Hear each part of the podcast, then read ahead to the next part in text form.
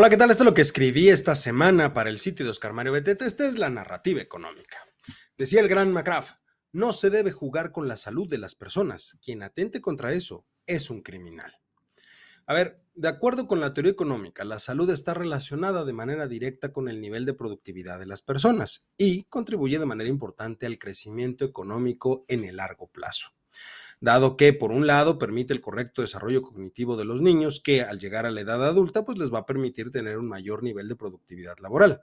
Y por el otro, el cuidado de la misma, es decir, lo que se conoce como las famosas medidas preventivas, reducen las pérdidas de producción de los trabajadores y de asistencia escolar ocasionadas justamente por enfermedad situación que desde el punto de vista financiero permite liberar ciertos recursos que pueden ser destinados a otros fines distintos al tratamiento de enfermedades, tanto para las empresas como para las familias, lo que le va a permitir justamente a las familias consumir mayor cantidad de bienes y servicios para satisfacer sus necesidades, aumentando la demanda dentro del mercado y por lo tanto permite que la economía empiece a crecer.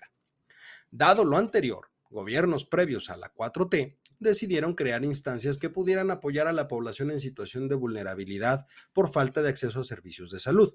Ahí es donde surgió el famoso Seguro Popular, figura que al inicio de esta administración fue desmantelado por considerar en sus propias palabras que ni era seguro ni era popular, dando paso al nuevo instituto denominado INSABI, el cual fue asesinado por sus propios creadores hace unos pocos días.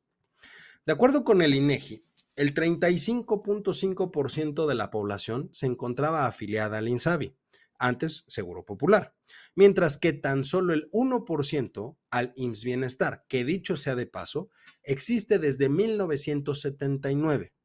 Asimismo, se reporta que el 73.5% de la población a 2020 se encontraba afiliada a algún servicio de seguridad social, lo que significa que aproximadamente hay 20 millones de personas en el país que sufren de una carencia de acceso a servicios de salud.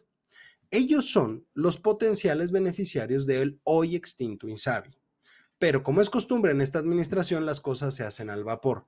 Y así como desaparecieron el Seguro Popular, ahora lo hacen con el INSABI colocando en jaque de nueva cuenta a muchas personas. Después de todo, hay que recordar que la política pública de salud siempre va a tener un impacto directo sobre la vida de las personas.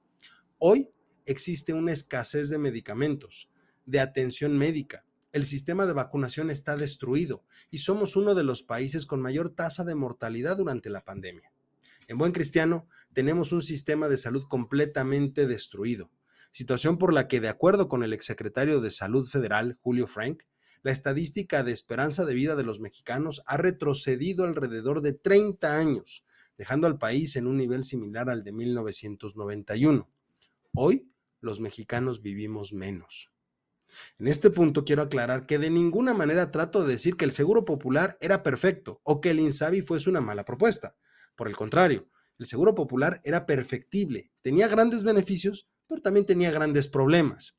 Desaparecerlo de golpe, lo único que generó fue profundizar esos problemas, mientras que el INSABI siempre fue mal planeado y mal implementado desde un inicio. Desde hace cinco años hemos escuchado una y otra y otra y otra vez que nuestro país tendrá un sistema de salud de primer mundo, comparable inclusive con el de Dinamarca. Pero más recientemente se dijo que no sería como el de dicho país, sino aún mejor. Sin duda alguna, este país requiere y merece un sistema de salud de esas magnitudes. Lamentablemente, el gobierno morenista tendrá una de las peores evaluaciones en la historia moderna de nuestro país en este rubro en específico, porque no solo no logrará mejorarlo, sino que lo dejará en un estado deplorable, tanto en términos de infraestructura como en términos financieros a cinco años de distancia, no hay médicos, no hay medicamentos y para muchas personas, desgraciadamente, tampoco hay esperanza.